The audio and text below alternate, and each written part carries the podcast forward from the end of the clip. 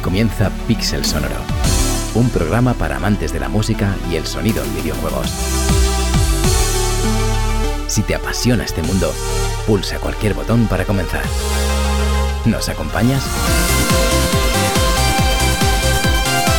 Bienvenidos amigos y amigas a vuestro podcast sobre música y sonido en videojuegos. Yo soy Iván García y esto es Pixel Sonoro.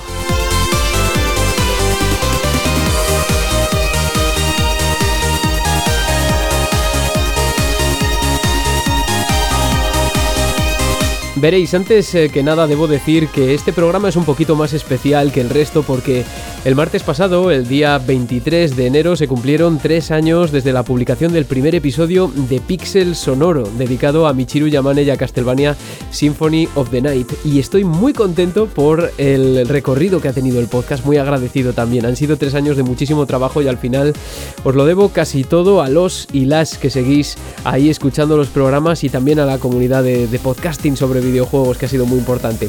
No sabéis la nostalgia que siento al recordar cómo fui haciendo los primeros guiones, el caos de las sesiones de grabación, horas y horas leyendo artículos, indagando en la red para encontrar métodos para mejorar el sonido, echar horas componiendo cosillas y después de todo salir a la calle a hacer lo que fuese con los primeros prototipos de los programas en los auriculares y que hemos estado ahí al final con muy poco tiempo de descanso, enfermo como estoy yo ahora que estoy ahí medio acatarrado en fin, muchas experiencias ligadas al podcast, muchos compañeros y compañeras, simposios, seminarios, premios, grandes invitados, yo que sé, gracias a todos y todas.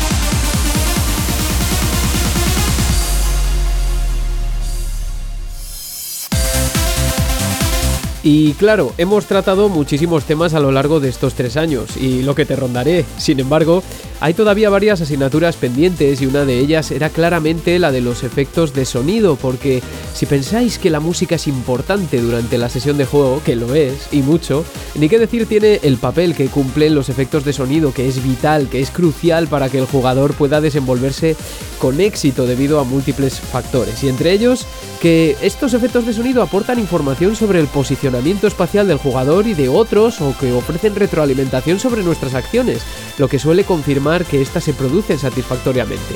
Hablaremos de ello mm, de manera muy breve en la siguiente sección, pero además sucede que llevaba ya un tiempo queriendo volver a traer a, a un, nuestro invitado entrevistado de hoy, que es uno de los mejores en este terreno y también en el de la música.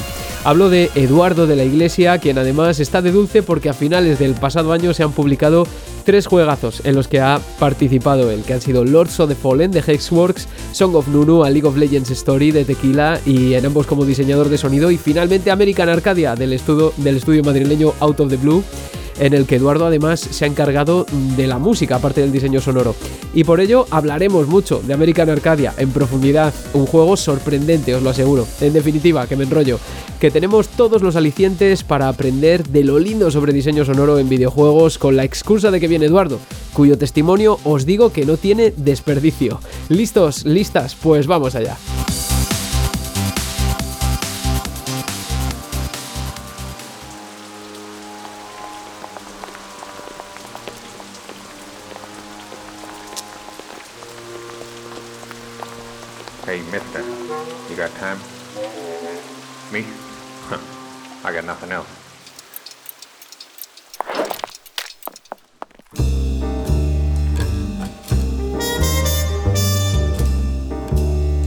Uh, mamá, qué íntimo.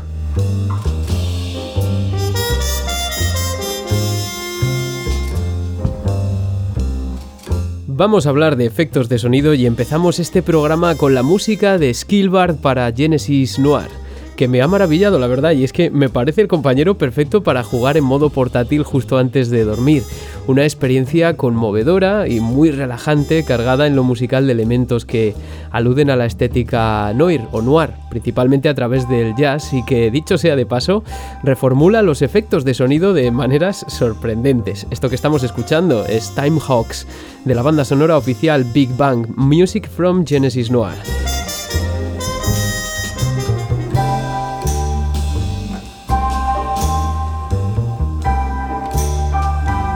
La doctora en teoría musical Elizabeth Medina Gray señala en un artículo llamado Interacting with Soundscapes, Music, Sound Effects and Dialogue in Video Games, que he utilizado, he tomado como referencia para esta sección, pues señala que la experiencia interactiva del jugador en el videojuego involucra un diálogo entre los elementos que conforman todo su paisaje sonoro. Estos son principalmente tres, la música, diálogo y sí, los efectos de sonido. De hecho, es que a lo largo de toda la experiencia jugable notaremos cómo estos se van solapando entre sí en función de las diversas situaciones que se atraviesen en el terreno lúdico y de la prominencia que les hayan querido conceder sus programadores o diseñadores. Por ejemplo, aunque tú puedas controlar el volumen general de la mezcla o el de las partes por separado, esperas que el diálogo se escuche de manera discernible por encima de los efectos de sonido o en su caso de la música. En otras ocasiones, los efectos ostentarán un mayor protagonismo, especialmente durante el puro gameplay, puesto que necesitamos su feedback.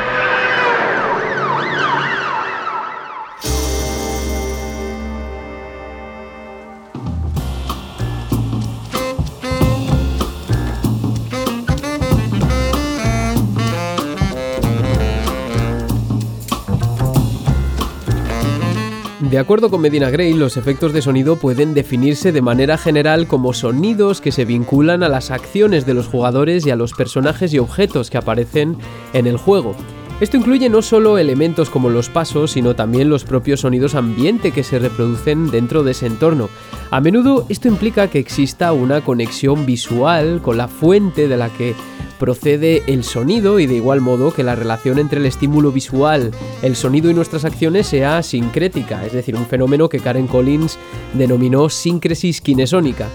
Pero no siempre es así, en otras ocasiones el sonido indica eventos creados por el propio motor del juego incluso aunque no podamos verlos, y por eso los efectos de sonido son tan importantes para que el gameplay se produzca de manera satisfactoria, porque lo que hacen es tender un canal de comunicación indispensable entre el jugador y el programa.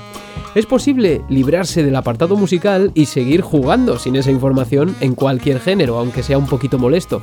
Ahora bien, sin los efectos de sonido hay situaciones difíciles de solventar, especialmente cuando nuestra perspectiva es en primera persona.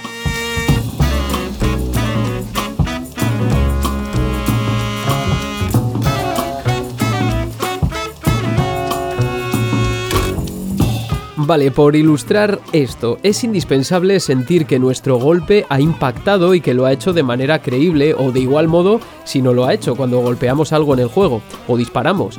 Es imperioso escuchar nuestros pasos o los del enemigo u otros NPC y que estos nos proporcionen información sobre el espacio en el que nos situamos nosotros y ellos también.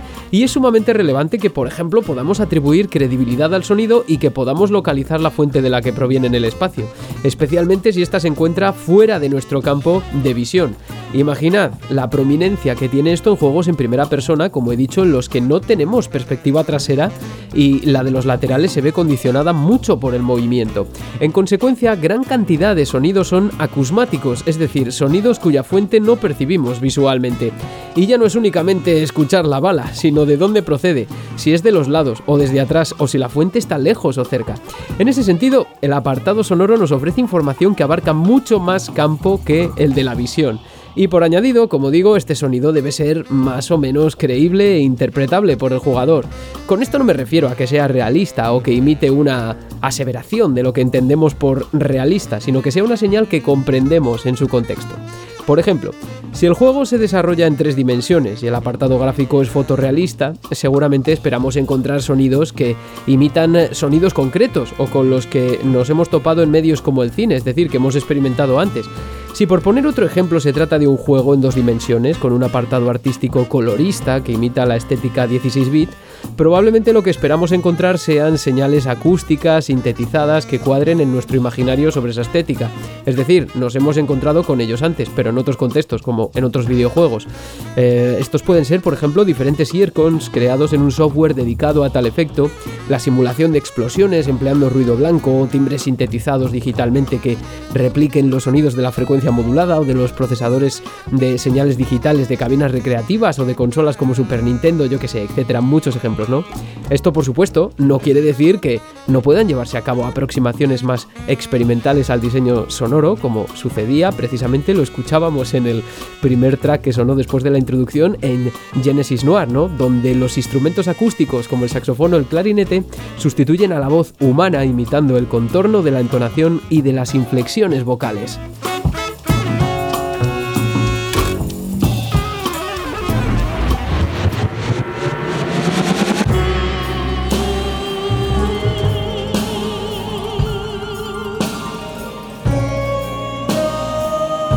Ay, qué buen comienzo de programa con la música de Genesis Noir, que es un juego súper bonito. Estos mismas cimos, los recomiendo muchísimo jugar, que es muy satisfactorio y ya os digo, muy placentero de ver también. Al hilo de todo esto último que veníamos comentando, Elizabeth Medina Gray distingue entre auditory icons, a los que define como sonidos cotidianos, naturales, que pueden ser empleados para representar acciones u objetos en la interfaz, como por ejemplo el sonido de la basura que suena cuando tiramos algo en el escritorio, ¿no? A la papelera, o también los que, como digo, son sonidos sintéticos de naturaleza abstracta que se emplean para crear mensajes auditivos.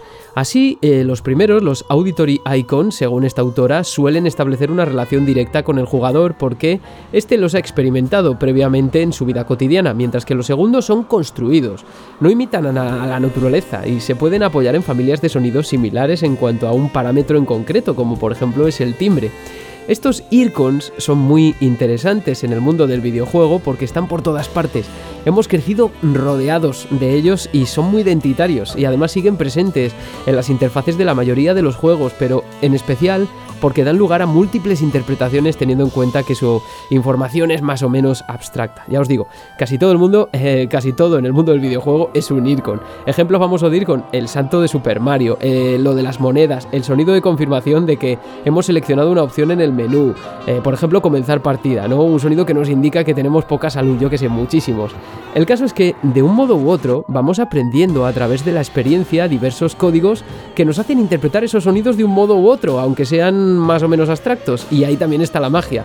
Cuando el único recurso sonoro era un chip de audio de cuatro canales de onda cuadrada y triangular, las barreras entre la música, el efecto de sonido y los diálogos desaparecían, como sucede por ejemplo en el primer Dragon Quest. En la actualidad todo es más complejo pero a la vez más simple. No sabemos cómo, pero somos capaces de interpretar el significado de todos esos sonidos y lo hacemos por necesidad y gracias a nuestra experiencia, también con otros videojuegos. Sin embargo, lo que se esconde detrás del, eh, del, diseño de los efectos de sonido y de su integración en el juego, ya sean de naturaleza realista, entre comillas, o abstracta, es un trabajo arduo y complejo, repleto de recovecos y de múltiples caminos como si se tratase de un laberinto y todo para que responda de manera tan natural en la partida, tan natural que ni siquiera tú percibes o puedes percibir que están ahí aunque sean vitales, como lo son la respiración o los latidos del corazón.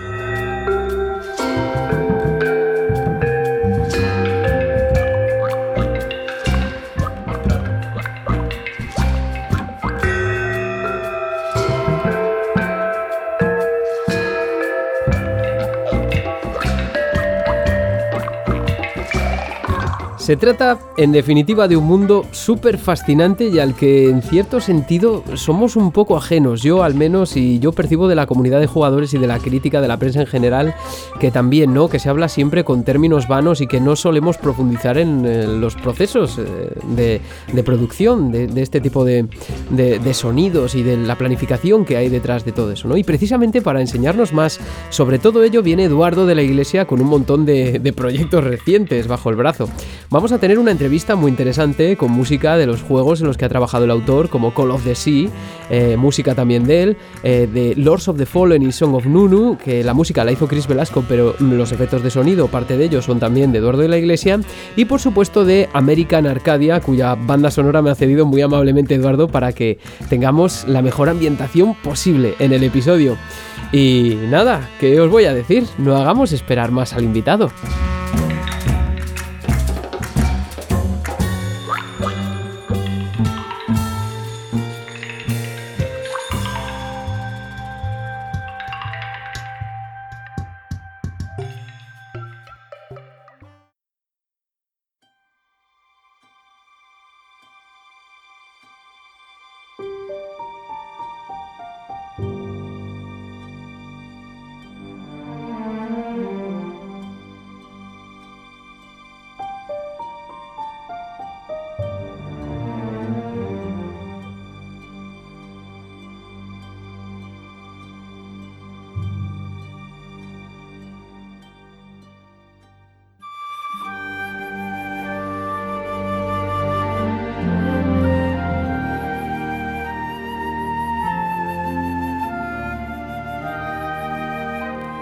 Hoy en Pixel Sonoro he logrado atravesar la cúpula que contiene Arcadia y no lo he hecho solo me acompaña una persona, un excelente y mítico profesional del audio de esta industria que a decir verdad ya tendría que haber aparecido por aquí hace tiempo. Ahora bien, hemos escogido un momento adecuado para realizar esta pequeña reunión a la vista de todos los trabajos que ha desempeñado últimamente y que además ha sido el aniversario del podcast estos días. Se lo decía yo a nuestro invitado, no sé si ayer o antes de ayer, exactamente cumplíamos tres años. Qué mejor manera de celebrarlo que así. En este episodio tenemos por segunda vez, además en Pixel Sonoro, al gran Eduardo de la Iglesia. ¿Cómo estás, Eduardo? Bienvenido a Pixel Sonoro.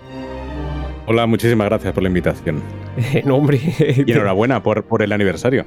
Sí, sí, la verdad es que, eh, si, te soy sincero, yo no, no pensé que, que, eh, que, que, bueno, que fuésemos a llegar, no sé si tres años ya, pero desde luego tres años además en los que parece que la gente está bastante contenta con el podcast. O sea que dentro que cabe, pues bueno, puede haber eh, periodos de más crecimiento, de menos, no lo sé, pero como que un podcast que además es como muy de nicho, ¿no? Que al final, o sea, es, es que es una expresión fea lo de de nicho, pero bueno, tiene que coincidir además dos partes ahí, ¿no? Que te gusten los videojuegos, que te guste la música y, no sé. Y además creo que en el, en el camino eh, he tenido el privilegio de conocer a gente como tú, que ya, como digo, eres, es la segunda vez en realidad que estás en Pixel Sonoro, porque tuvimos aquel evento en la Universidad Complutense de Madrid hace como, como dos años que se grabó todo. Estaba Pablo Rodríguez Tembleco también de Endling Extinction is Forever, que luego lo petaron con el juego. Sí, yo estaba como de, en remoto también, ¿no? Yo estaba en remoto. Sí, tenías un cólico o algo así, no me acuerdo. Sí, una cosa, una cosa un poco rara, sí. Sí, sí, sí. Y, pero bueno, ya, ya te tenemos aquí porque, bueno, como te comentaba también ahora, eh, Off the Record, eh, has tenido, o sea, este ha sido, tu año, tu final de año. O sea, es que, eh, aparte, bueno, toda la experiencia que traes tú en la industria, ya no es eso, es que has tenido el lanzamiento de Song of Nunu a League of Legends Story, en el que participas con efectos de sonido, Lords of the Fallen también de Hexworks, eh, ahí el 12 de octubre, también con efectos de sonido, y ya el 15 de noviembre hemos tenido el lanzamiento de American Arcadia, que es un juego que me he pasado ayer y ayer justo, esto no, o sea, hoy estamos a 23 de enero, estamos grabando, me lo he pasado ayer y, es, eh, va a ser uno, de, los, de los platos principales de este podcast. Digo, que, ¿qué tal se lleva eso, no? ¿Cómo has estado este, este tiempo? No sé cuánto, cuánto tiempo llevarás pringado con estos proyectos. Ocupado. La verdad es que han sido dos años bastante, bastante movidos. Afortunadamente, pues trabajando en proyectos la verdad es que bastante interesantes y bastante a nivel mediático importantes, porque de hecho incluso también salió en, en, PlayStation, creo que fue, el Guild de Tequila. Sí, es verdad, es verdad. Donde, donde también eh, participé haciendo todo el audio y, y la música de las cinemáticas del, del juego, o sea que han sido como un no parar. Sí, que además estás en, lo personal, tú haces música también, aparte de efectos de sonido, o sea, creo que te dedicas más a los efectos de sonido igual en un cómputo general o por ahí, por ahí. Pero además estás últimamente muy ligado a Tequila, por supuesto, y a Chris Velasco, al compositor, que también está en Lords of the Fallen, ¿no? Y la verdad es que ha sido casualidad, porque la verdad es que Chris Velasco es un, es un compositor impresionante, es una trayectoria detrás de él bastante, bastante grande. Yo le conocí en, el proyecto de Guild, que él se iba a encargar de hacer la banda sonora del, videojuego. Y curiosamente, eh, proyecto en el que a lo mejor entraba, proyecto en el que él estaba metido. O sea, no es una cosa que ha sido buscada ni nada parecido. Que lleváis bien, que Pero curiosamente hemos coincidido en varios, varios proyectos y la verdad es que me, encanta. Qué guay, qué guay. Pues eh, si te parece, te voy a hacer algunas preguntas, sobre todo sobre efectos de eh, diseño de, sonido, porque es una asignatura que yo considero que está pendiente en el podcast, claramente. Que no lo sé, decimos siempre que la música es la gran perjudicada, ¿no? Cuando se habla y todo eso, pero ¿qué hay de los efectos de sonido? Es como yo creo que todavía peor, incluso, ¿no? Porque es algo que tiene que estar ahí. Si no está, es, eso sí, que de hecho yo eh, cada vez que doy clase a, chavales en la universidad y o doy alguna masterclass y tal, siempre digo que en los videojuegos cuando o en una película incluso, eh, cuando los sonidos están bien hechos, la gente dice, joder, cómo molan los gráficos. ese, es el problema, que cuando está bien hecho, mm, la gente no lo aprecia. Es decir, si tú mueves una silla, disparas un arma, eh, sales a un exterior, todo eso, ¿por qué no va a sonar así? la gente da por sentado que tiene que sonar así. Pero claro, no se dan cuenta de la cantidad de trabajo que hay para que además un sonido no sea repetitivo, para que además esté todo bien nivelado, para que cuando te acerques a un espacio suene de una manera, suene de otra, tenga su reverberación, tenga su... O sea, es, es la cantidad de audios que puede llegar a tener un juego, es alucinante. Qué bueno, es que te voy a preguntar, te voy a preguntar por todo esto, Eduardo, te voy a preguntar por todo esto. De esto quiero que vaya la primera parte de la entrevista, totalmente, o sea, para darnos cuenta de ello. Pero antes, eh, si te parece bien, una pequeña introducción porque habrá igual hay gente que no te tenga fijado que escuche el podcast, ojalá que no. Bueno, de hecho es que estáis despedidos del podcast, de suscribíos si no conocéis a Eduardo de la Iglesia, no merecéis ser, eh, no merecéis ser suscriptores de Pixel Sonoro. Bueno, como, o sea, empiezas en la industria aquí hace 22 años, que se dice pronto, con eh, Comandos, 2 mm, Comandos 2 Men of Courage, y, oye, ¿cómo, ¿cómo se comienza? ¿Cómo, ¿Cómo uno se forma hace, hace además 22 años, que me imagino que el estado de la industria no era el mismo que el de ahora, eh, como diseñador de, sonido y, y como compositor también, ¿no? Porque sería. Es, otro ambiente realmente. Sí. Pero no empecé realmente dentro de Comandos como compositor ni diseñador de audio. Yo entré en Comandos 2 em, porque Gonzalo Suárez, que era el, director del proyecto, necesitaba a alguien, o sea, sí necesitaba un compositor y diseñador de audio para el proyecto que iba a hacer él eh, un par de años más tarde, o un año más tarde creo que fue, que se llama The Lord of the Critters. Sí que eh, cuando fundó Arvirago. Entonces, mientras él estaba ya montando todo eso, eh, me, cogió para, para, un poco ver, porque yo no había montado, o sea, no había mm, tocado un videojuego, ni sabía cómo era esto, ni nada de nada. me encantaban los videojuegos, pero no tenía ni idea de cómo funcionaban. Entonces, eh, me seleccionó como su compositor, pero a un año vista. Entonces, pues me metió en comandos en un departamento que se llamaba, era muy curioso porque se llamaba Brown, entonces, si lo traduces al español, pues ese era el, departamento. Con lo cual, eh, el departamento de los marrones eh, es que nos lo comíamos todo. Y la verdad es que ahí mm, empecé a experimentar. Claro, estuve en contacto con Mateo Pascual, que fue el compositor y diseñador de audio de, de Comandos 2. Y él un poco me fue mostrando más o menos a eh, cómo funcionaba todo, mientras yo estaba haciendo también otras cosas de otros departamentos, porque así consistía el departamento este de, producción.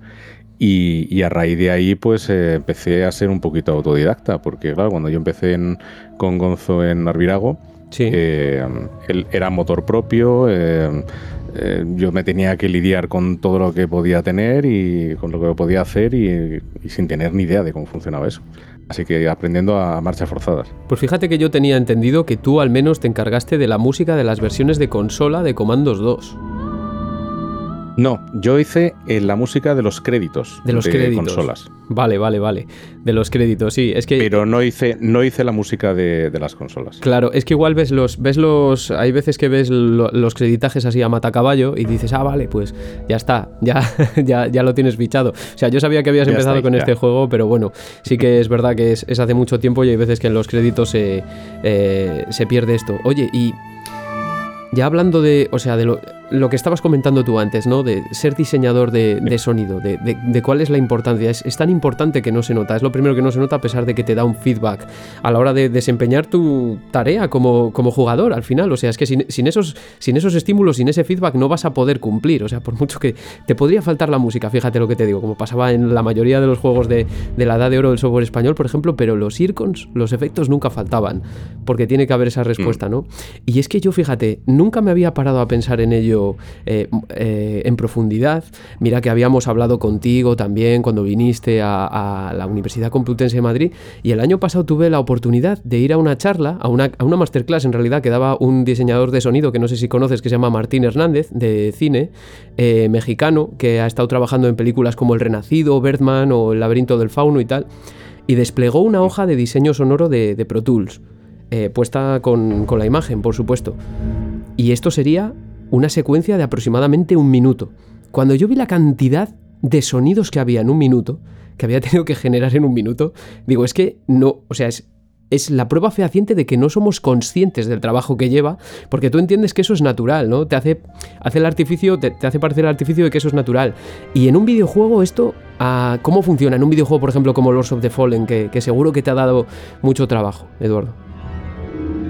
Sí, en los dos de Fallen además es que al ser un triple A, eh, una única persona no se puede hacer cargo de la cantidad de audio.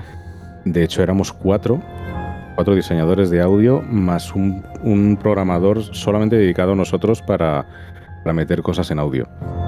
Entonces, eh, nos teníamos que coordinar entre nosotros, teníamos que ver, pues mira, tú vas a hacer armas, tú vas a hacer bichos, tú vas a hacer ambientes, tú vas a hacer no sé qué, y así coordinarnos un poco para saber exactamente qué es lo que tenemos que hacer. Claro, a mí, por ejemplo, yo me encargué de todo el tema de las armas y varias sonorizaciones de varios personajes. Y, claro, eh, lo que dices tú, cuando tú ves, por poner un ejemplo muy práctico, el tema de los pasos.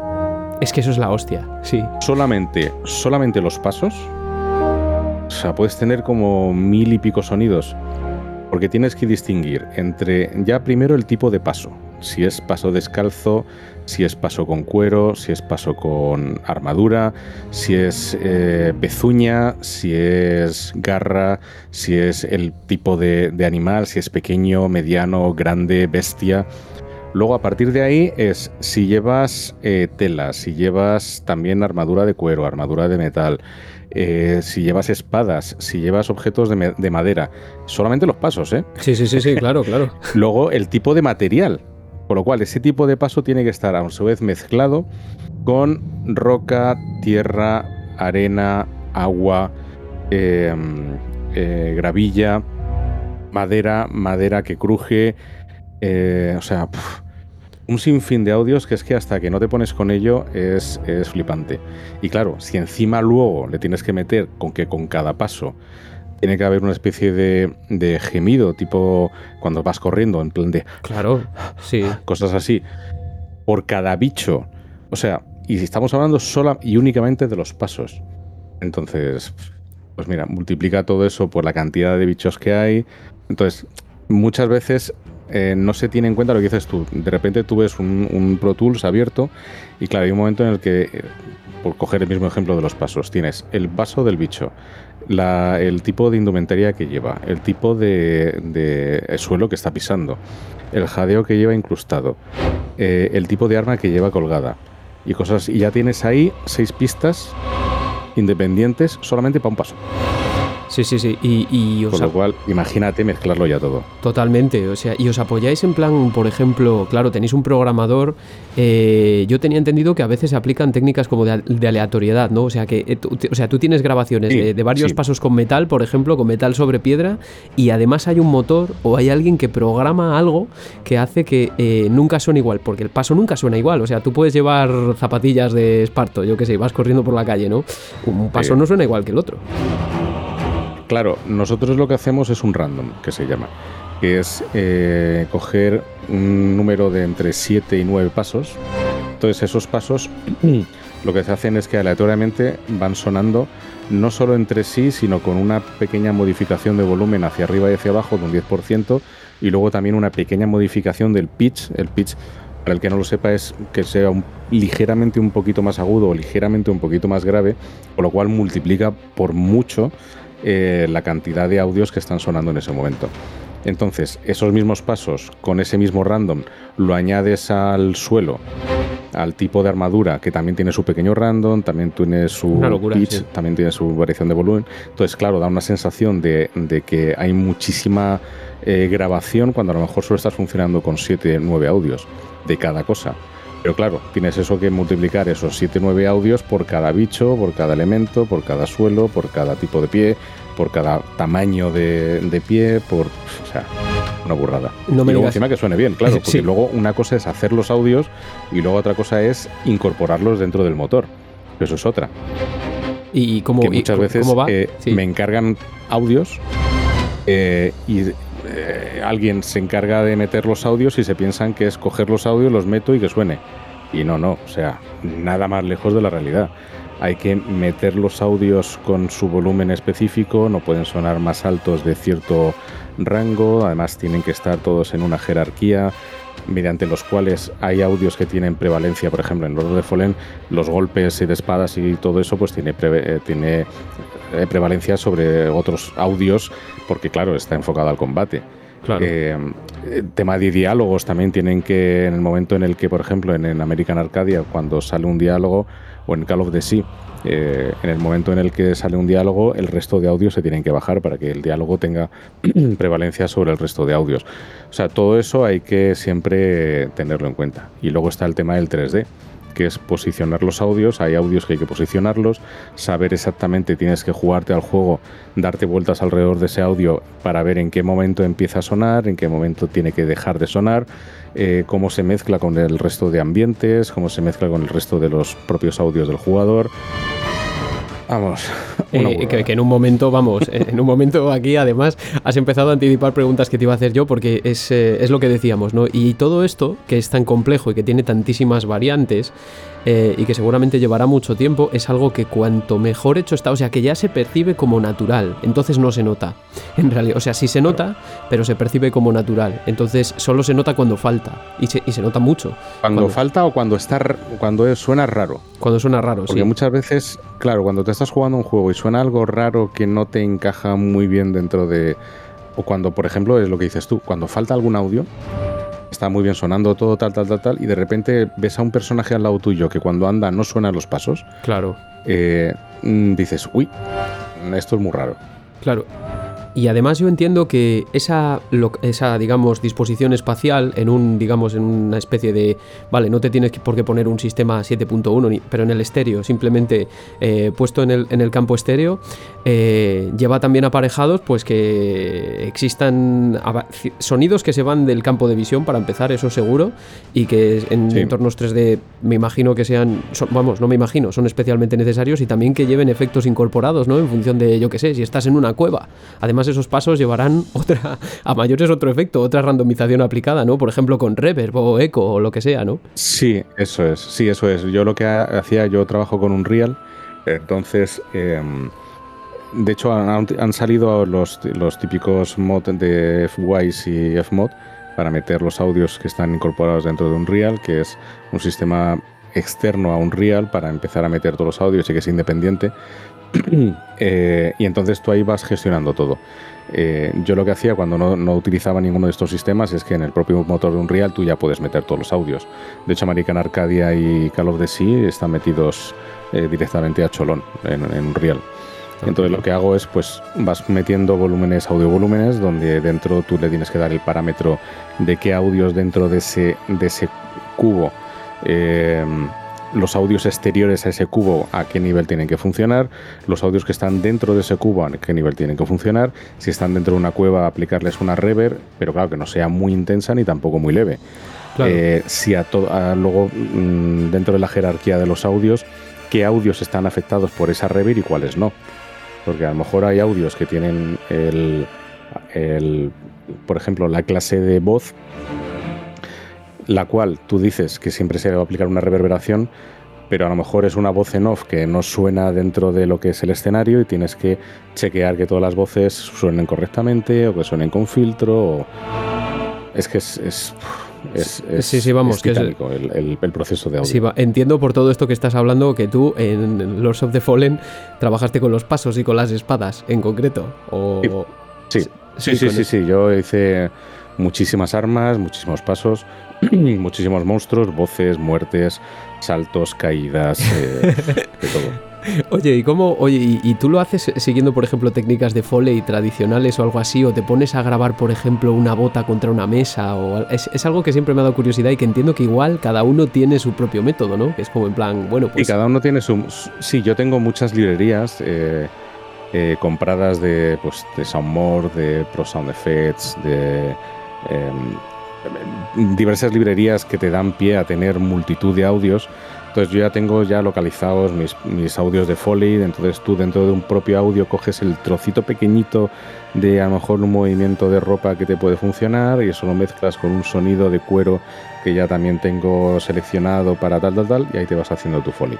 Luego hay veces que cuando ya es que no encuentras el audio adecuado o directamente mm, el que has encontrado no concuerda con lo que estás viendo o directamente no te gusta, eh, pues lo grabas. Lo grabas mediante, sí, técnicas de foley y tal, pero mm, yo no tengo una, sala de foley porque, claro, tener una sala de foley es gigantesca. Sí, claro. Necesitas multitud de aparatos, de, de cosas para funcionar y tal y muchas veces pues o de un plan artesano o, o grabo la parte del foley que me interesa y luego lo mezclo con alguna cosa de librería que ya, ya puedo utilizar.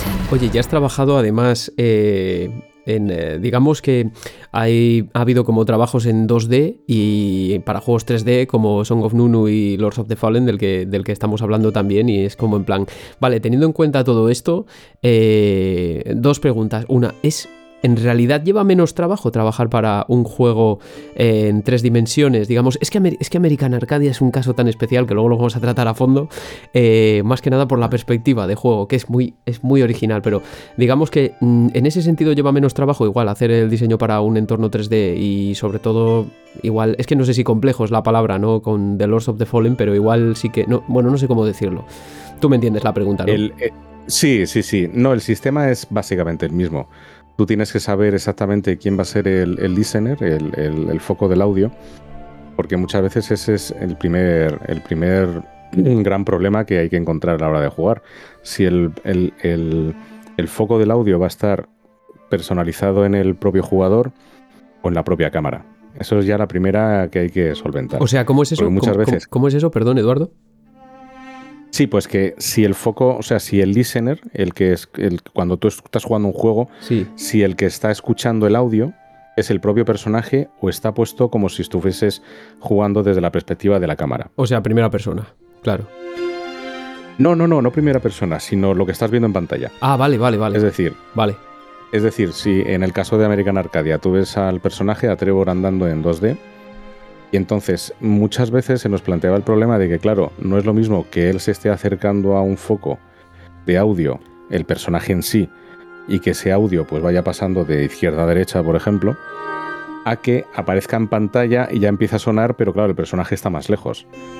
Y hay veces que dices, vale, mm, en pantalla está, no tiene son- sentido que suene ahora, pero entonces ahí, ahí te tienes que plantear muchas, muchas cosas. Aunque solamente sea 2D. Sí, totalmente. Entonces ahí tienes que empezar a jugar con el tema de los, de los radios máximos y mínimos que funcionan prácticamente así eh, la mayoría de los audios 3D.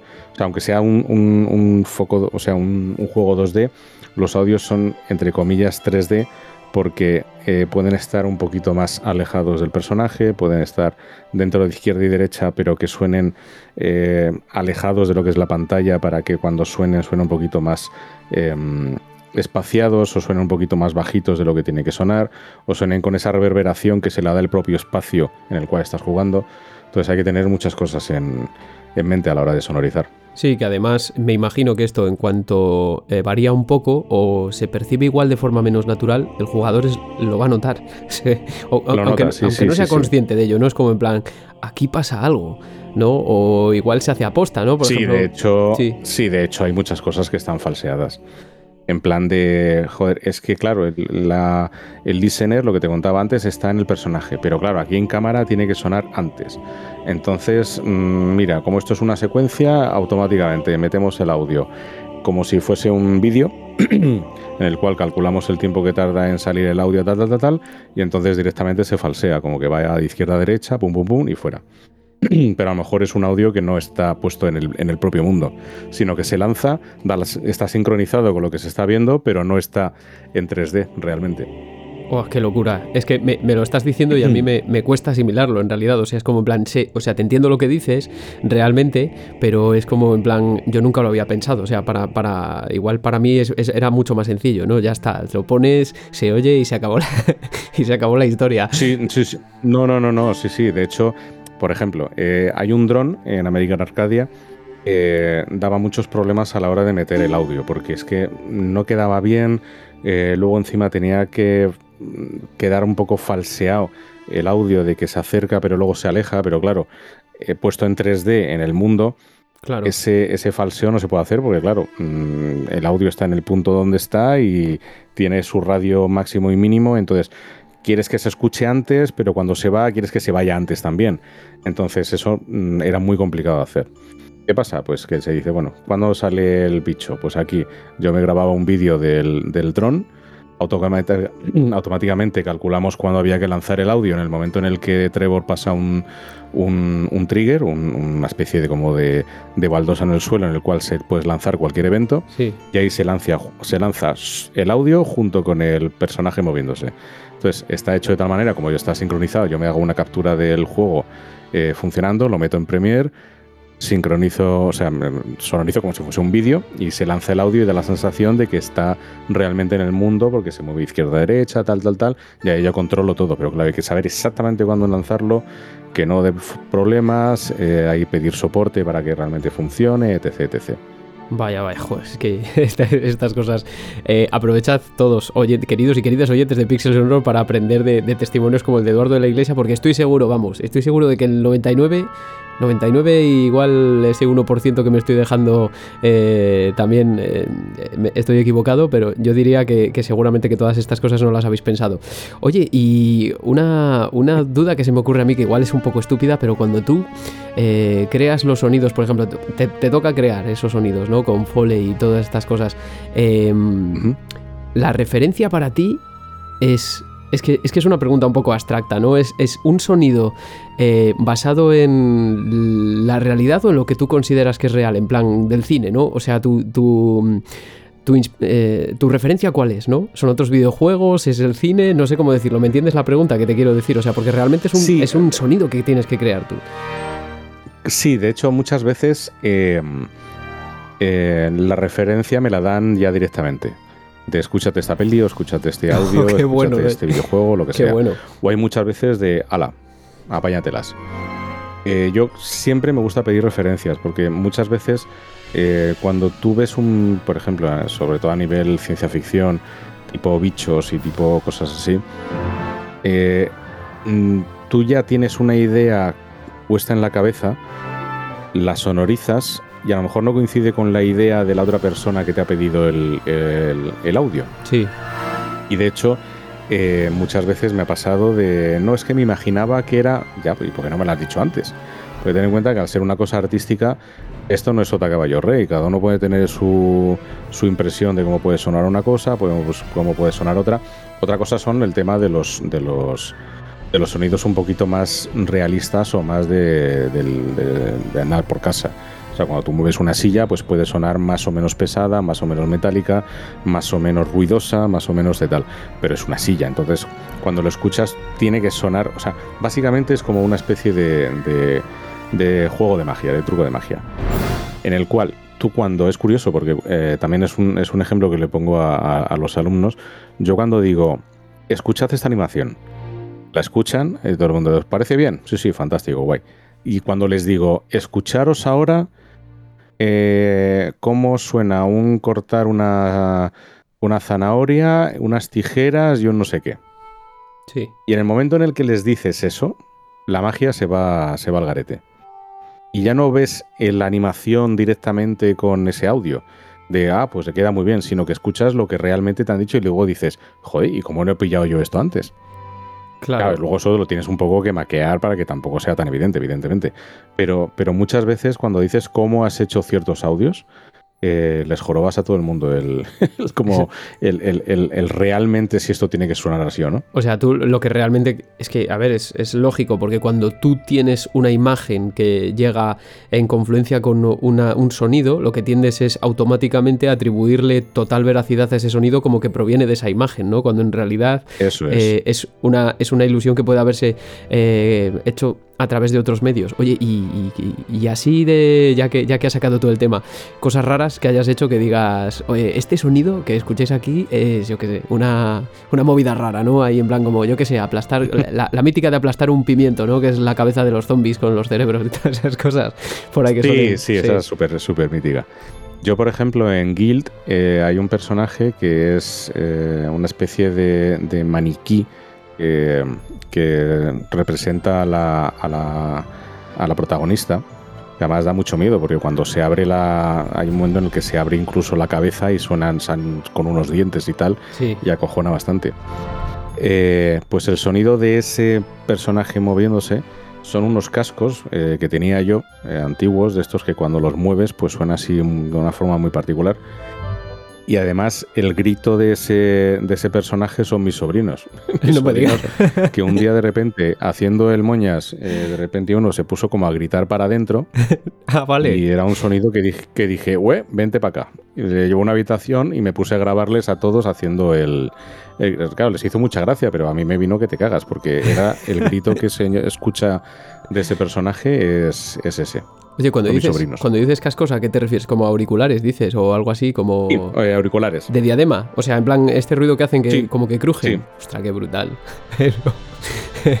Detalles ahí. Es la leche. De- de- detalles eh, muy, muy, muy puntillosos, en realidad muy curiosos. Eh, mira que tengo yo pendiente jugar a Song of Nunu, a Gil también. Le pedí, per- le pedí perdón hace poquito a David Canela, que es, es- es oyente de este podcast, y, alguna vez ha escrito también en GTM, en algún artículo, o sea, en algún número hemos coincidido alguna vez, y, y ya le dije, yo tengo que jugar, de verdad, va a venir Eduardo y tal. Digo, ya, ya, bueno, hizo el diseño sonoro, y digo, ya, ya, ya lo sé. digo, por eso, por eso también, así que nada, si lo está escuchando, si por casualidad lo escucha David Canela, un, eh, un saludo para él también. Oye, ¿y alguna vez te han Y un dicho... abrazo, un abrazo. Sí, sí, sí. Oye, y bueno, luego mm, vamos a hablar eh, más de, de, Out- de- de Out of the Blue y de esos juegos y tal, pero ¿alguna vez te han dicho también, tengo yo la curiosidad, algo en plan así como, eh, oye, eh, tus efectos de sonido o lo que has que- o el paisaje sonoro, no sé, no sé qué términos utilizáis exactamente, eh, está muy bien y lo que sea, pero con la música no, como que no encaja con la música, es como... eh, ¿Se pueden anular la música y los efectos de sonido o estorbarse? No anularse, pero estorbarse.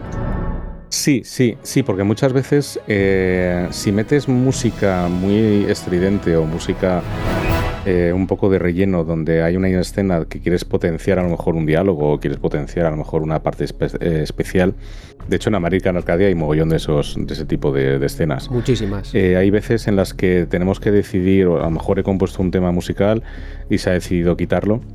O todo lo contrario, de esta parte no lleva música, pero uf, mm, se ve un poco vacío, vamos a meterle una música que acompañe a esta, a esta experiencia. También te digo, no todo lo que hago gusta. Eso también es verdad. Sí, claro. Muchas veces yo hago cosas, hago audios y me dicen, oye, se te ha ido la olla, mm, esto, esto cámbialo, o esto no mejora así, o, o te quedas corto, o te has pasado, cosas de esas. Pero siempre hay que procurar un poco tener un tercer oído, eh, sobre todo que, que sepa de qué está hablando, porque el problema muchas veces de un diseñador de audio, igual no tanto con la música, que también, Que también. pero eh, el problema, el problema de audio es que hay veces que te quieren pedir cosas y no saben cómo. sí.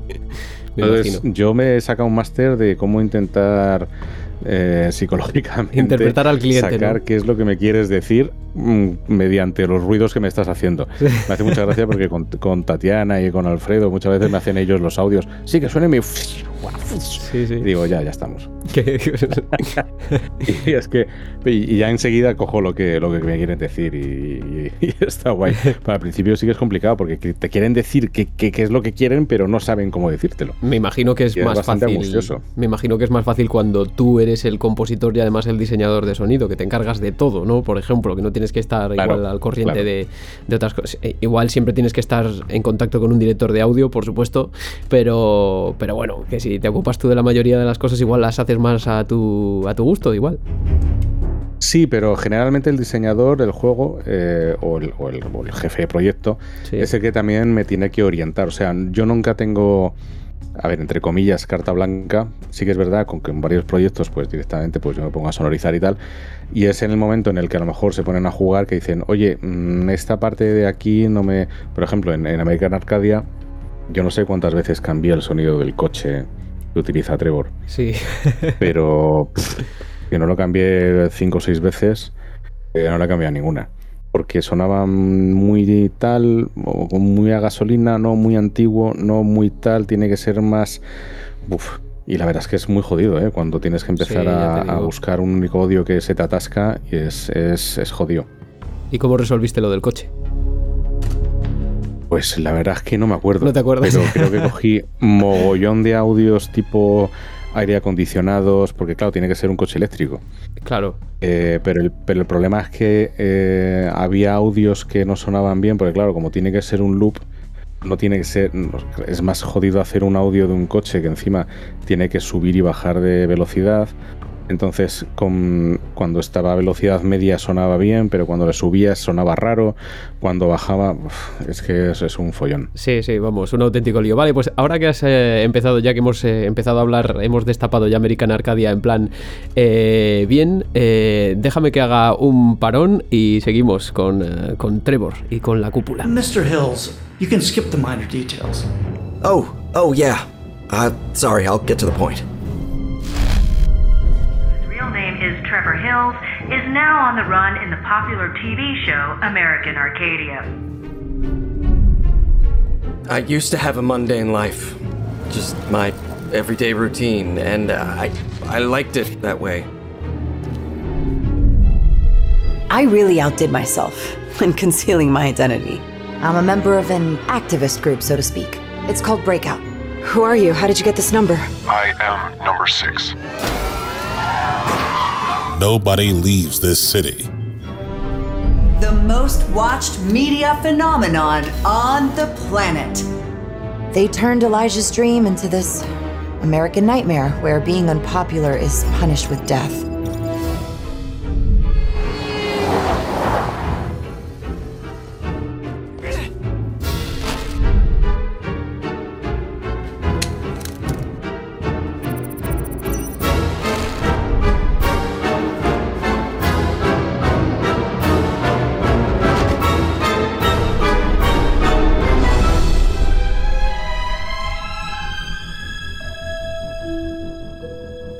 American Arcadia nos cuenta las aventuras y desventuras de Trevor Clarence Hills, un hombre de 28 años que lleva una vida apacible y para muchos poco interesante, hasta que descubre que toda su realidad es un montaje, un montaje televisivo, en concreto, al más puro estilo el show de Truman, aunque hay varias influencias también ahí en el juego, quizá La Isla 1984 o incluso Los Miserables, podían ser eh, algunas. Y estamos aquí en Pixel Sonoro con Eduardo de la Iglesia que nos está contando todos los pormenores del diseño de sonido y también de la banda sonora, no de este juego, sino de un montón de, proyectos en los que ha, ha, trabajado últimamente. Y te tengo que admitir, Eduardo, ya así de entrada, ¿no? Que como te dije off the record, me he quedado maravillado por el enfoque desde el que se eh, produce el juego y las perspectivas que se emplean, que hemos mencionado algo anteriormente. Y podríamos hablar de un juego que tiene mmm, bastantes partes en segunda persona. O sea, ¿cómo puede ser un juego en segunda persona para empezar? ¿Y cómo afecta eso a la música? La música realmente no le afecta mucho, porque eh, realmente eh, un juego que esté en, primera persona o en, o en, tercera persona, realmente, eh, como toda la música, mucha de la música ambiental, pues da igual que sea en tercera o en primera persona con lo cual en ese sentido no, no, afecta mucho. Sí que puede afectar a lo mejor en el momento en el que eh, tienes que utilizar, por ejemplo, tuve que hacer música de ascensor. Sí. que, que en, en, todos, los, todos los ascensores donde se monta Trevor eh, suena una música, entonces esa la tuve que componer. Claro, tienes que saber exactamente cuándo tiene que sonar.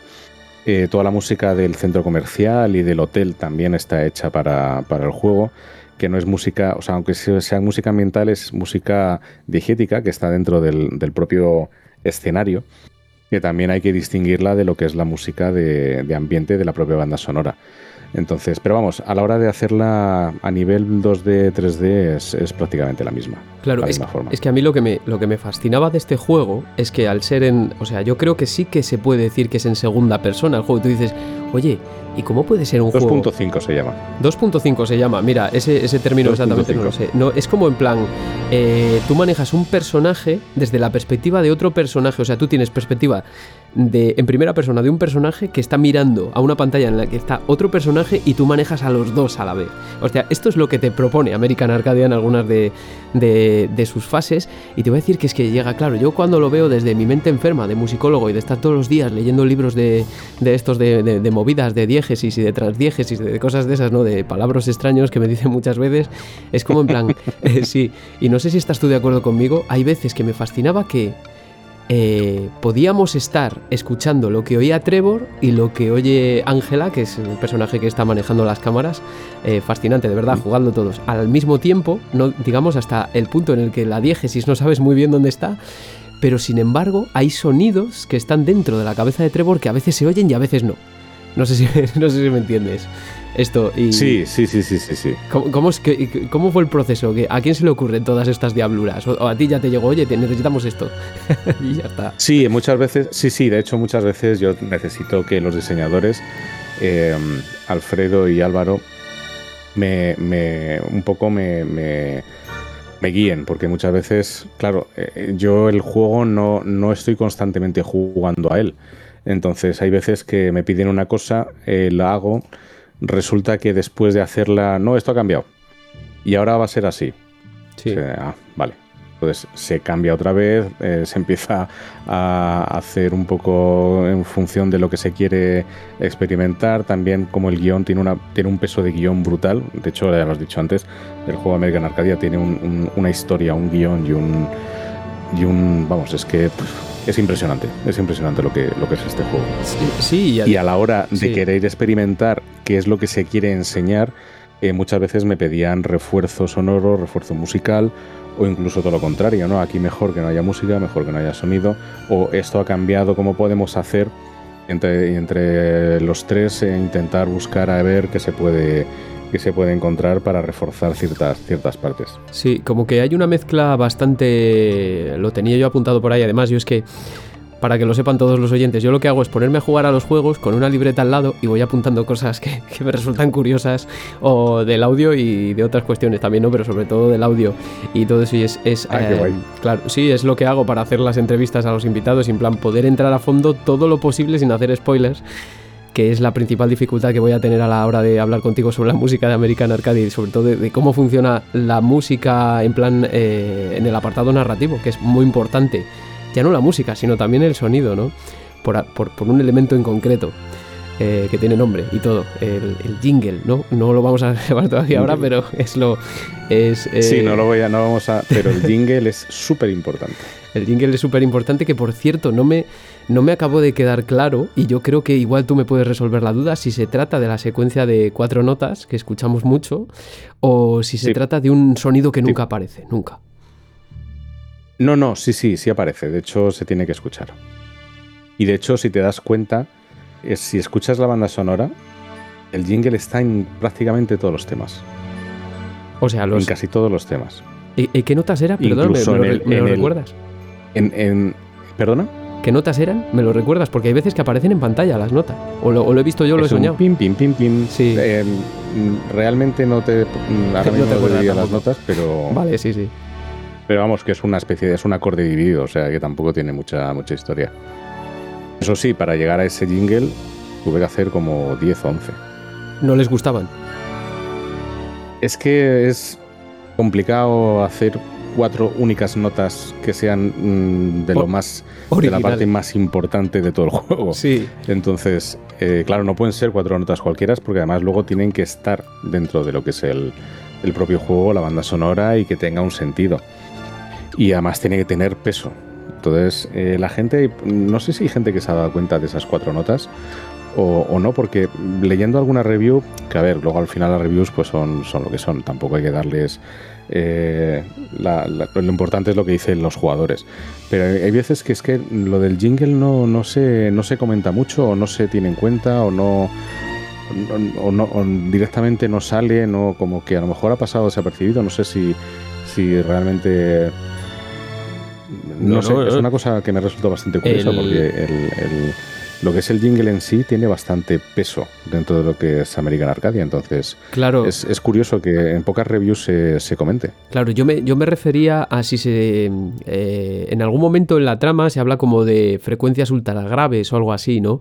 Entonces, Sí, yo lo que me, sí. yo lo Es que que me refería. quiero dar mucho claro, spoiler. ya, es que, es que estamos aquí en una línea roja, así como en plan, a ver cómo Sí. podemos hablar de un elemento musical que es clave en la historia, pero eh, sin desvelar nada de, de la historia, ¿no? O sea, pero vale, vamos a- hablando de, de- de la narrativa y de cómo se ca- canaliza a través de la música.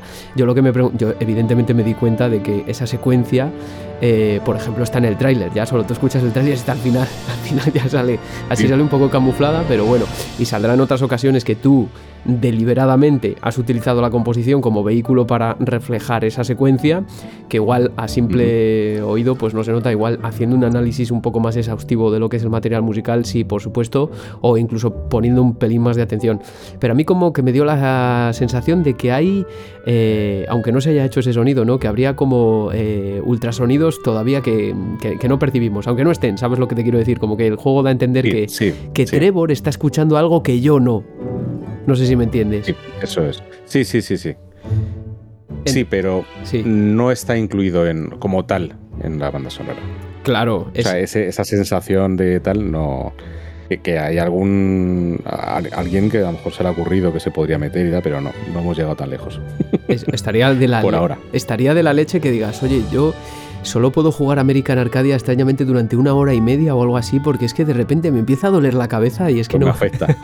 Eso sería, eso sí que sería romper la cuarta pared, que es lo que te decía yo antes, que Sí. eh, claro, en, en American Arcadia en realidad, no sé si estás de acuerdo, es como que no hay cuarta pared, es como una quinta, ¿no? En, ah, en algunas ocasiones, ¿no? O sea, eh, el juego ya de por sí te, te pone casi siempre una pantalla delante y a mí lo que me pasaba, que te comentaba antes, es como en plan, yo cuando estaba escuchando la música decía, ¿esta música es del plano de Ángela o es del plano de Trevor? ¿Sabes? Llega un momento que cuando llevas un, un tiempo jugando, dices, vale, no estoy escuchando lo que Trevor escucha él, eh, o sí, y de repente ves que en lo que sería el plano diegético de Trevor se van bajando las voces de los personajes y porque él está mareado o alguna movida, y dices, ah, bueno, ah, vale, sí, estoy escuchando la de Trevor, pero a la vez la de Ángela. Hay una fase en concreto que estás escuchando todo al mismo tiempo, y, y- y me pareció francamente fascinante, o sea, yo me sacó una sonrisa, yo digo, esto lo tengo que apuntar, se lo, se lo digo a Eduardo y que me comente a ver qué, eh, qué le parece a él. ¿Tú eras consciente de todo esto? Bueno, igual estoy siendo redundante o no lo sé, ¿sabes? Que eh, cuando entregas tu No, no, sí, música... sí, no, no, no, no, para nada, pero, pero sí que es verdad que todas esas cosas se han tenido muy, muy en cuenta. O sea, no, es, no hay nada hecho al azar, ni ha salido por casualidad, ni... Y sí, sí, muchas de esas cosas eh, a nivel guion, a nivel diseño, han sido tenido en cuenta desde el, desde el inicio. Claro, y, y- y, mm, tú te has hecho cargo de toda la música, eh, porque ahí en realidad hay mucha música en el plano, digamos, diegético. Tanto, vale, va- vamos a olvidarnos de, de, de cosas raras, ¿no? Digamos que en el de, en el de Trevor y en el de Ángela, que son los dos que, Mm. que solemos tener, eh, tú- de todo, los jingles, las Todo, piezas todo, a piano, todo, todo lo, los todo lo que suena es mío. Los VHS, oye, ¿y cómo lo haces eso? Porque es que encima hay, hay una banda sonora muy variada, o sea, es como en plan, hay de todo. Tienes soul, jazz, eh, funk, eh, de- de- seguro que te has tenido que estudiar algo de, de producción de los años 70 o algo así, porque es que encima el juego tiene como Sí, dos, sí, dos sí. planos temporales que están que escuchar, contrapuestos. sí, sí, he tenido que escuchar mucha música disco. Bueno, de hecho, el propio tema de Don Via Full, Sí, la producción de ese tema ha sido mm, titánica. Pero titánica. luego hablamos, luego Claro. hablamos de eso, sí. Luego, hablamos de eso. Sí, sí. Pero el, juego en general, eh, por ejemplo, Ángela tiene su tema. Eh, Javert tiene su tema. Trevor eh, está ligado con el jingle. El propio juego tiene su, su tema principal. Eh, o sea, está, tiene muchísimos temas que se van eh, combinando entre sí según dónde estás, qué está sonando, con quién estás jugando. Eh, muchas veces cuando estás jugando con Ángelas en diverse- diversas partes suena el tema de Ángela eh, que curiosamente eh, hice como en Call of the Sea. Sí, ¿qué hiciste? Que, sí. en Call of the Sea, por ejemplo, el tema de, de Nora, el tiririririm, Sí. el- ese tema, el, el tema de, de, de su marido, de Harry, eh, es exactamente el mismo tema, pero puesto en espejo. ¡Ah, qué bueno! Qué bueno. Mira, eso, ves, esos detalles lo tienes que contar tú, porque es que si no, yo no me. Y jugué a Call of the Sea. No, no, claro, eso, salió. eso te lo cuentan o, o ni de coña sabes cómo, cómo funciona. De hecho, el tema de Trevor es eso. eh, eh, lo, lo- lo comentaba en alguna, en alguna entrevista, que es como el típico corazón que tiene dos mitades. Entonces dije, joder, pues si Nora y, y Harry están enamorados, qué guay que sería una melodía que sea Nora, eh, estas notas que son tan características del juego, y luego el tema de Harry es, son exactamente las mismas notas, pero puestas al revés. Joder. Entonces ya tienes dos temas diferentes, pero que se complementan. Vamos, es, es que es lo mismo, pero puesto al revés. Y con Ángela, el jingle, el del tema de Ángela es el contrario. Qué bueno. Para contrarrestar mm, la historia.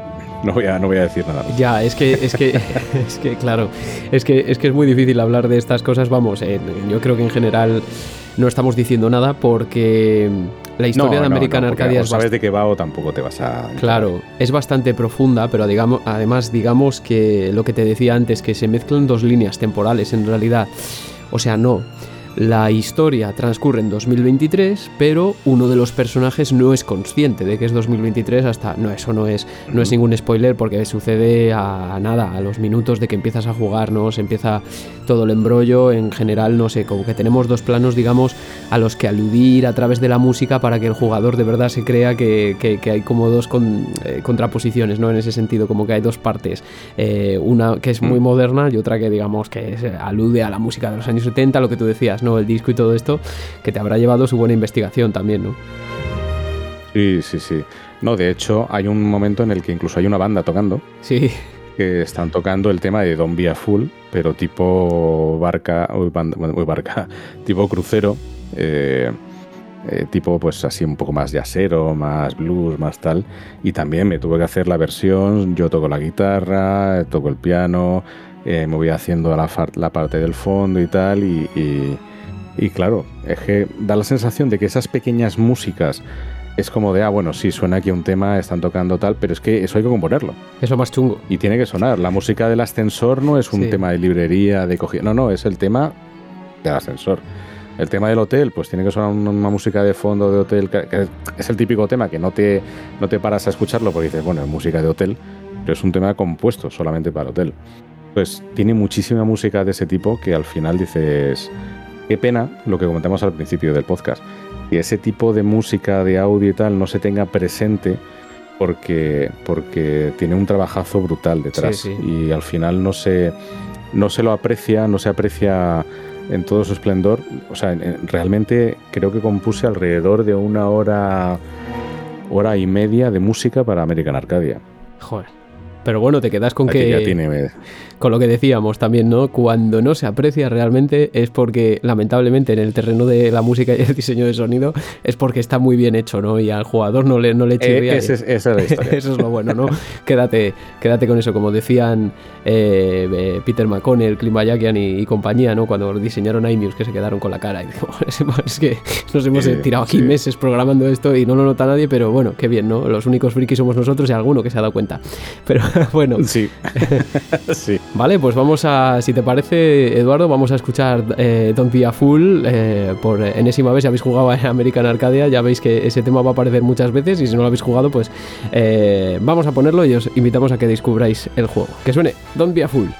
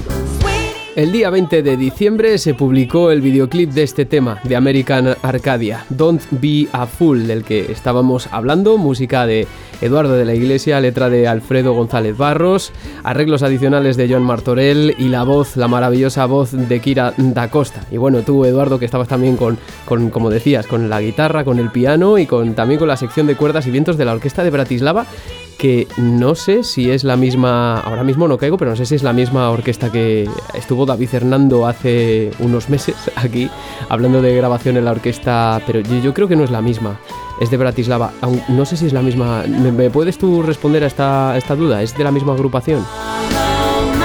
Pues eh, no lo sé, porque yo cuando contacté, Joan Martorell es un, es un arreglista que es, la leche, o sea, es... Eh, trabaja directamente con Hans Zimmer, para que te hagas una idea. Sí, vale, pues y, entonces Y, fue él el que me propuso, porque le dije, oye, necesito grabar unas, unas cuerdas y unos metales para un tema que estoy haciendo y tal. Me dijo, ah, pues mira, yo tengo que ir a Bratislava, pero fue él el que dirigió y el que, el que se encargó de todo, entonces no tengo ni idea de si de si la persona que me has dicho es, está relacionada con. Doy por, doy por hecho que sí. David Fernando es el director de, de la orquesta. Es que, es que ya no me acuerdo si es Sinfónica, eh, Orquesta ah, pues creo, de Bratislava. Creo que sí. sí. Creo que sí, me suena que sí. Sí, allí se grabó, por ejemplo, Lords of Shadow y estuvimos hablando, yo qué sé, Xenoblade Chronicles, no sé, un montón de, de, juegos y películas. También ha estado Hans Zimmer y estuvimos hablando de Yasunori Mitsuda, no sé, muchas cosas. Podéis revisitar el, el programa que está, se llama de Castel, del Vita, del Vita del Vital Orquesta, no, ese, es el nombre. Bueno, no me acuerdo cómo lo titulé ya, eso es, eso es de Aguar, un saludo para él. Eh, no, no, pero sí que, sí que es de David, ¿eh? Sí que es de David, el director de. Sí, David Hernando. que estuvo aquí, que es de Valladolid, desde mi departamento de, musicología. Empezó allí y todos los años viene y nos da una clase. O sea que mira, se, guay. Sí, Se, hila todo, es un tío fantástico. Eh, y eso, que nos estabas contando cómo fue la grabación, la producción y todo eso, que seguro que es, es, es, es un tema con una producción bastante notable de con varios músicos en los que participas tú también y todo eso. ¿Cómo, cómo, cómo ha sido todo esto? Eh, pues a ver, la cosa empieza con necesitamos tener un tema, un tema musical, eh, y se va a coger un, tema de Diana Ross eh, para utilizarlo en el juego. Lo que pasa es que al final, hablando con abogados y demás, nos dijeron que, el tema, pues claro, lo que había que pagar por el tema para utilizarlo dentro del juego pues como que se subía un poquito de, precio. Entonces dijeron, coño, pues ya que tenemos aquí a Eduardo, ¿por qué no vamos a utilizarle para componer el tema?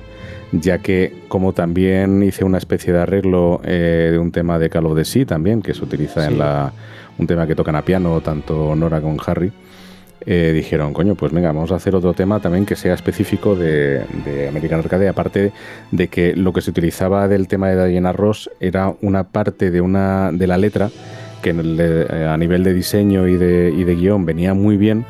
Entonces era la parte que suena cuando Trevor de repente escucha por los altavoces una frase. Sí. Pero claro, solo servía esa frase, el resto era un poco, bueno, se diluía.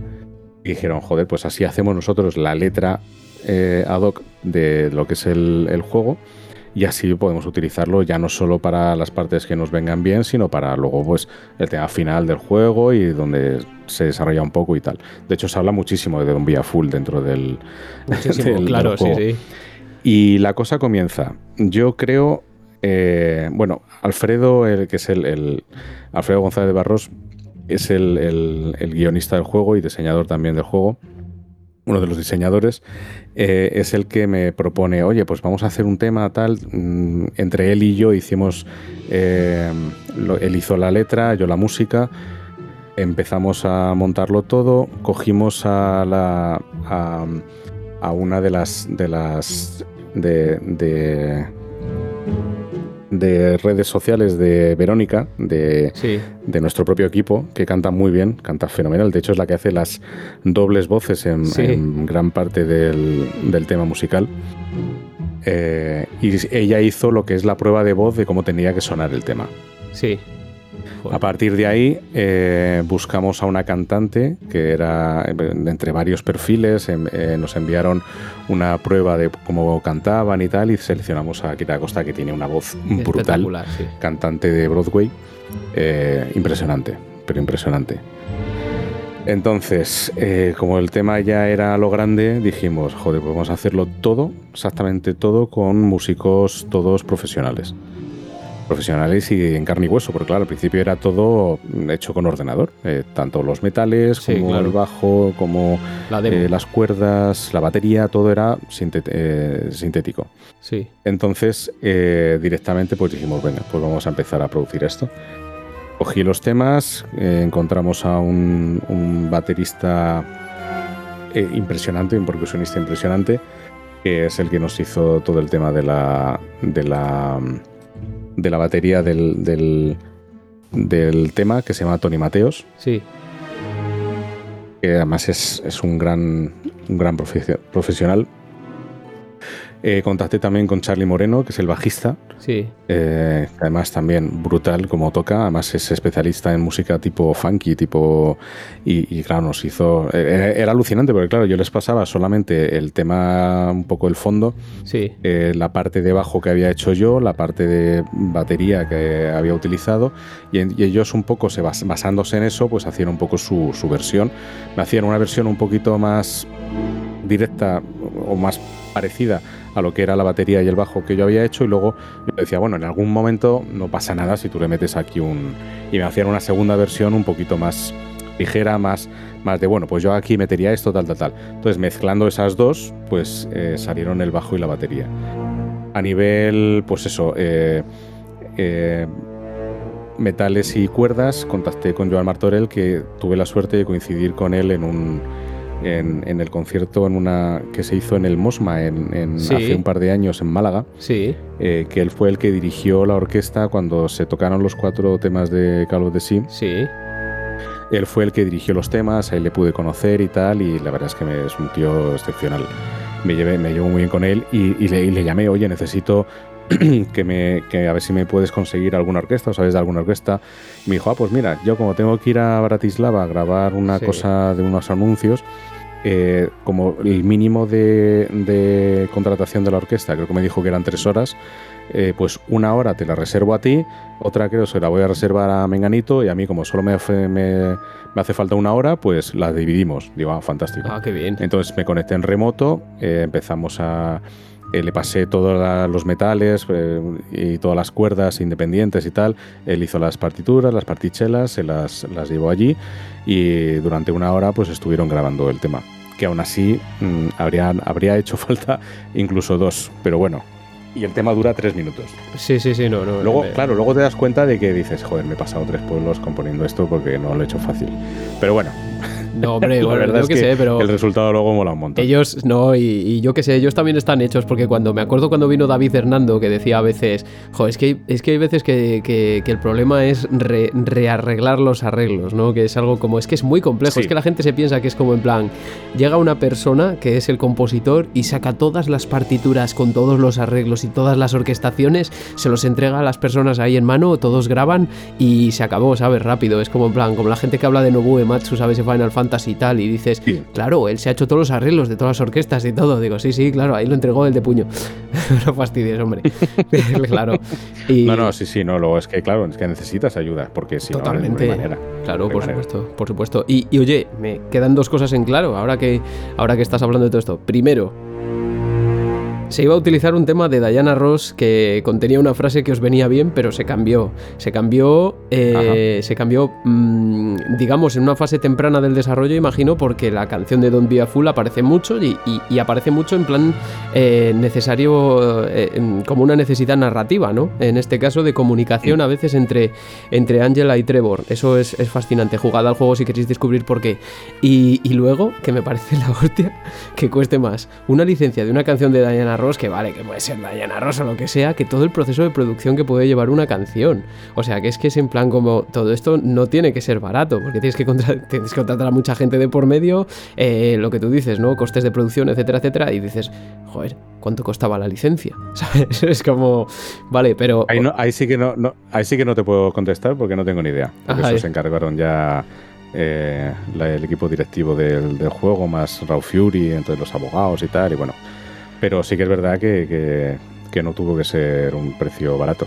Claro, porque es que. Entonces, pero claro, luego al final, al final dices, coño, pues la verdad es que ha merecido bastante la pena. Por que al supuesto. final no hayamos podido conseguir esa licencia porque yo creo que ha salido un temazo. Por supuesto, temazo y es un, es un tema original que yo, por lo menos, yo siempre lo valoro más.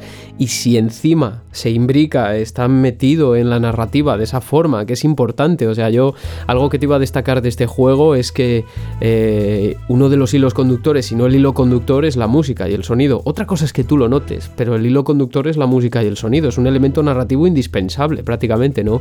Como el tema de los cambios de plano y todo eso. Un juego, te lo digo de verdad, Eduardo, no es para hacerte la pelota ni nada de eso. eh, no, no lo suelo hacer. Me, me suele gustar casi todo lo que juego, pero en este caso ha sido como en plan. Qué guay, ¿no? Igual me planteo llevar a, a algún, con- a algún congreso de estos musicológicos a los que atiendo yo a veces hablando de movidas frikis y académicas, porque la verdad es que el, el enfoque es realmente particular.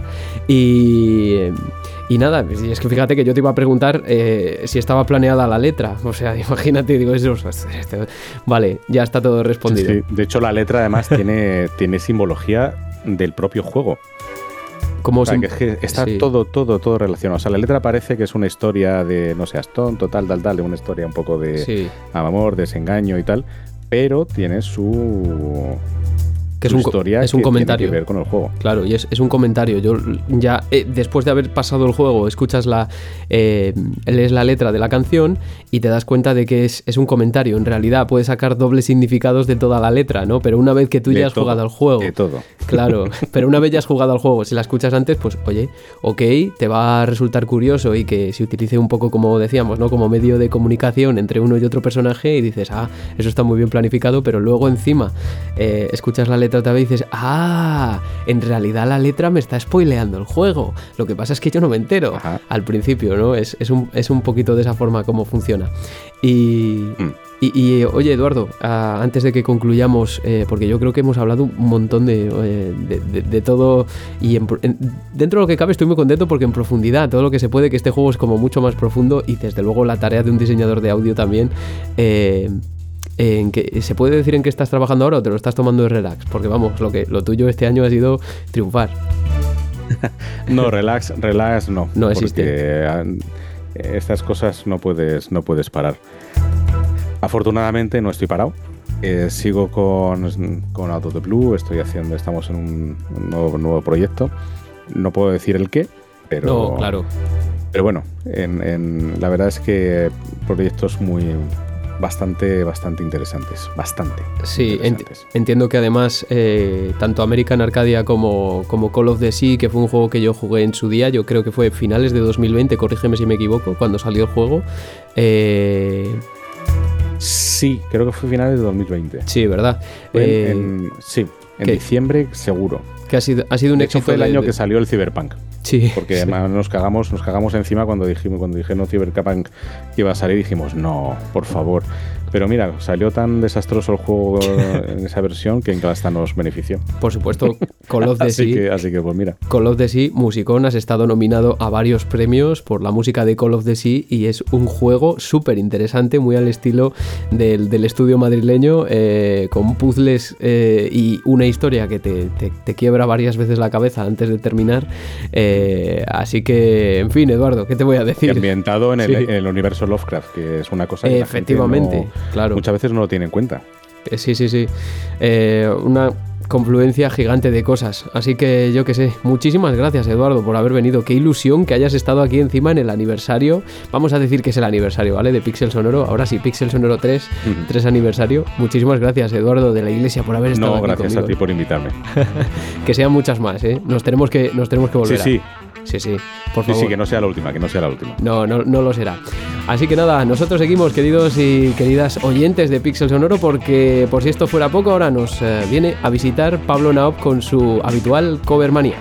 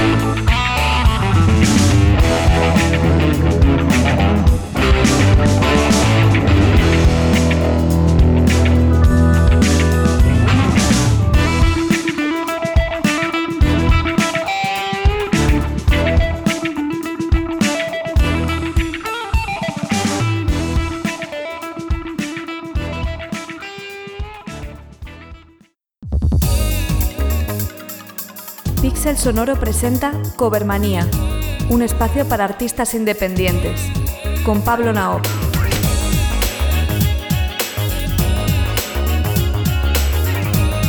No sabéis, queridos y queridas oyentes, la suerte que tengo de tener a colaboradores como Pablo Naop, que da igual cuando le llames, ¿eh? de verdad, que es que responde a mis neuras, porque son al final neuras, es en plan de un día para otro. Oye Pablo, puedes venir y, bueno, a ver, si busco algún cover y tal, no te preocupes, tú, lo que sea. Es como un portero a contrapié, pero que se levanta siempre. Así que tenemos aquí otro día a Pablo Naop. ¿Qué tal, Pablo? ¿Cómo estás? ¿Qué tal, Iván? Un gusto estar de vuelta y empezar el año justo como lo cerramos. Eh, con música de persona. Sí, ya lo, ya, lo, ya lo has adelantado, no importa, porque bueno, habíamos estado buscando una temática y a mí no me importa que este sea precisamente este mes, el mes de persona, ¿no? Creo que todavía no ha pasado un mes desde que era, sí, un mes justo casi desde que lanzamos el episodio de Persona 5, pero bueno, en cualquier caso, ante el inminente lanzamiento de Persona 3 Reload, yo creo que nunca está de más eh, poner música, además música maravillosa relacionada con Persona que a mí me encanta, como, como siempre. A, ver, entonces, ¿qué, qué, qué nos, ¿qué nos vas a traer hoy, Pablo? Sí, pues como seguramente tú ya te estuviste documentando, porque ya sé que por ahí traes algo entre manos relativo a Persona 3. no, ya, eh, está, pues, ya, está, hecho todo. ¿No? Sí, sí, está hecho. vale, sí. Y pues en esta ocasión vamos a escuchar un cover de un artista brasileño llamado o conocido como Mosk, M-O-S-Q, que pues es un fan empedernido de la música de Persona y de Megami Tensei, tiene incluso un álbum con composiciones originales inspiradas en la época de los Megami Tensei de PlayStation, pero que desde hace un tiempo nos está ofreciendo en su canal de YouTube con la promesa de lanzar incluso un álbum recopilatorio, eh, temas de eh, Persona 3, de sus diferentes iteraciones, sobre todo de Persona 3 portable, que eh, están reinterpretadas eh, como si pertenecieran a Persona 3 Reload, ¿no? Que eh, pues obviamente ya cuenta con un estilo más maduro, de hecho en, el juego ya no vamos a escuchar directamente las composiciones de Shoji Meguro nada más, sino que está el buen Lotus Juice ofreciéndonos nuevas versiones de los temas viejos y también nuevos temas. Entonces aquí Mosk nos trae una versión de Time, que es un tema que originalmente Meguro compuso para Persona 3 Portable, como si perteneciera a Persona 3, a Persona 3 Reload con un estilo muy actualizado y en este pequeño eh, mecánica que ya vimos en Persona 5 donde hay una versión de día y una de noche, ¿no? Qué bueno. ¿Y entonces cuál vamos a escuchar nosotros, Pablo? Nosotros vamos a escuchar la de noche, que no existe. Eh, esta la inventa Mosk, como si perteneciera a Persona 3 Reload y fuera su versión de noche. Pues eh, vamos, vamos a ponerla primero, luego la comentamos porque me parece súper interesante, ya te lo dije, el eh, caso que nos traes. Esto es Time, Night Version.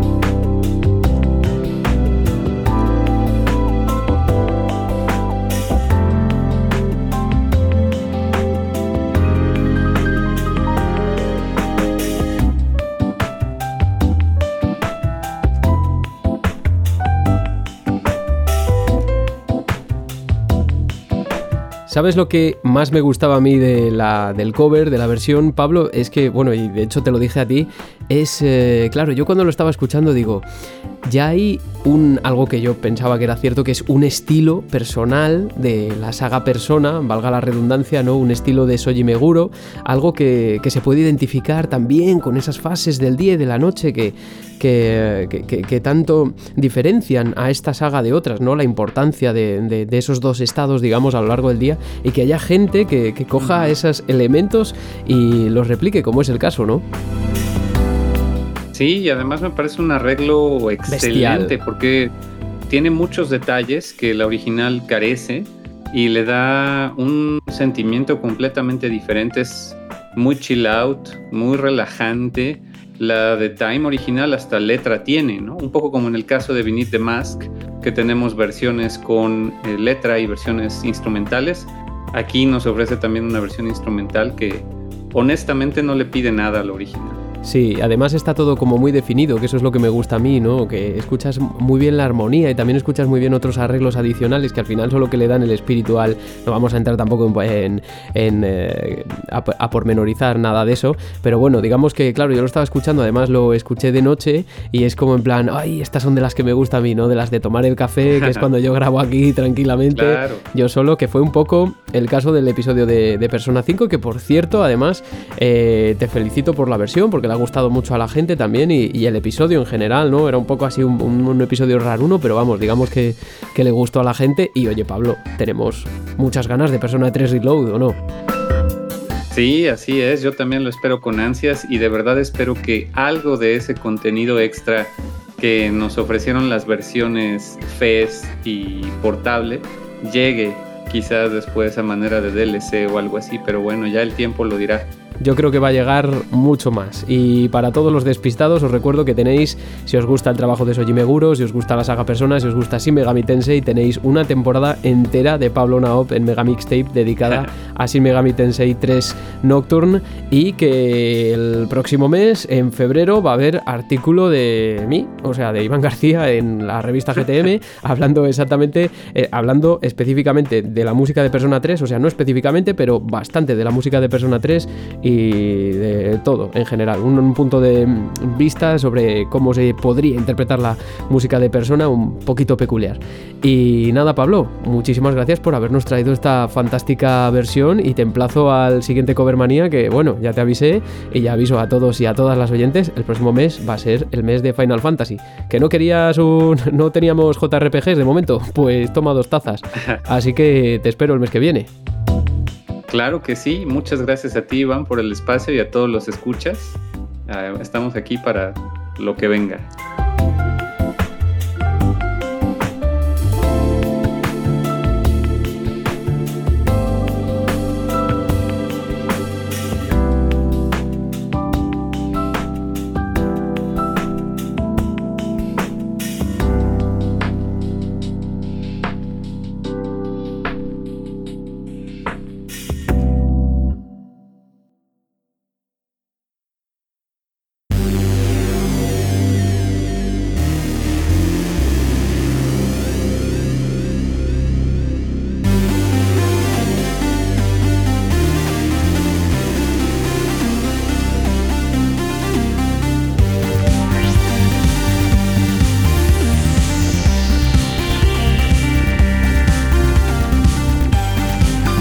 Suena Salvinsky y eso es que nosotros nos vamos retirando poquito a poco. Hasta aquí este programita tan interesante que ha servido a modo de celebración del tercer aniversario del podcast. De nuevo, gracias a todos y todas por estar ahí durante este tiempo o si sois nuevos, por estar ahí simplemente. Sois lo mejor de este microuniverso musical. Ah, y millones de gracias por la acogida del programa del concierto de Año Nuevo, que ha sido una pasada leer vuestros comentarios contando vuestra experiencia en el Pixel Sonoro Music Bagain. Así de verdad que da gusto. Llevaremos esta tradición todo lo lejos que se pueda y ojalá que mucho más. Y al hilo de esto, os pido por favor que me contéis en eh, comentarios en Twitter, en Instagram, en Blue Sky, en Evox o en Spotify vuestra experiencia personal con el podcast durante estos tres años o si sois nuevos, qué os transmite ahora mismo. Lo que sea, la verdad es que me, me haría una ilusión tremenda.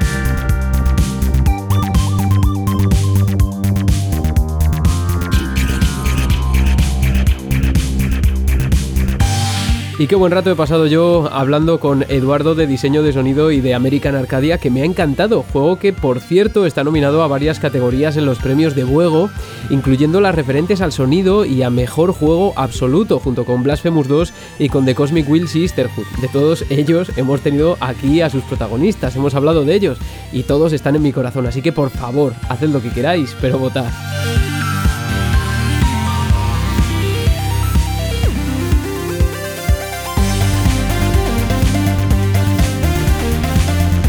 Y antes de despedir el programa procedo a anunciar el ganador del sorteo que propusimos en el programa de Persona 5, el libro de fotografía Katasumi vs Ibui de mi buen amigo Víctor Alonso. Y el ganador ha sido Ángel Cortiñas, que es buen seguidor del programa, del podcast, que siempre está además retuiteando ahí fervientemente. Contacta conmigo, por favor, Ángel, y vemos cómo te lo enviamos.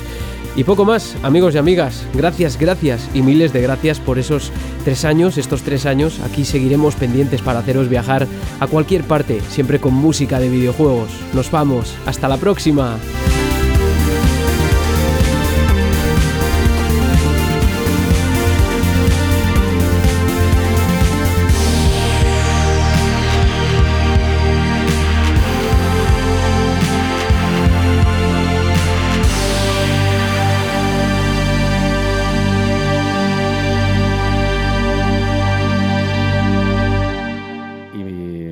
Tuvimos que quitar, de hecho se utilizó, se reutilizó para uno de los anuncios que suenan de un coche entre fase y fase y tal, y tuve que hacer un tema específico más setentero porque decía, no, no, esto es la música de los 70, es una fiesta de los 70, no puede sonar, digo, pero es que más da, no, no más da.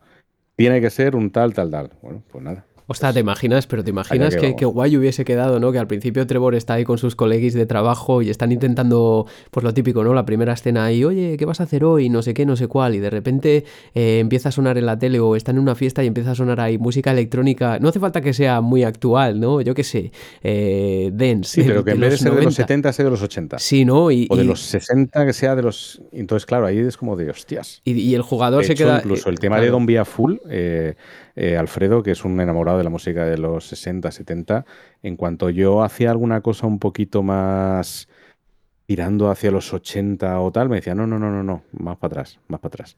Ah, pues oh, fíjate, yo, yo eso es algo que te iba a preguntar ahí en el aire, no te lo pregunté al final, pero joder, hubiese estado, hubiese estado fantástico, vamos. Para, por lo menos para mí, ¿eh? Para las, para las próximas, para las próximas. Para las próximas, se lo dices al equipo de no desarrollo. Ser la última. Oye, me ha dicho uno que no conocéis, que es de un podcast ahí, que, que escucha gente que, por favor, metáis, metáis anacronismos, que necesita él ir a los congresos hablando de los anacronismos en, en The Out of the Blue, en los juegos españoles. Se lo dices de mi parte.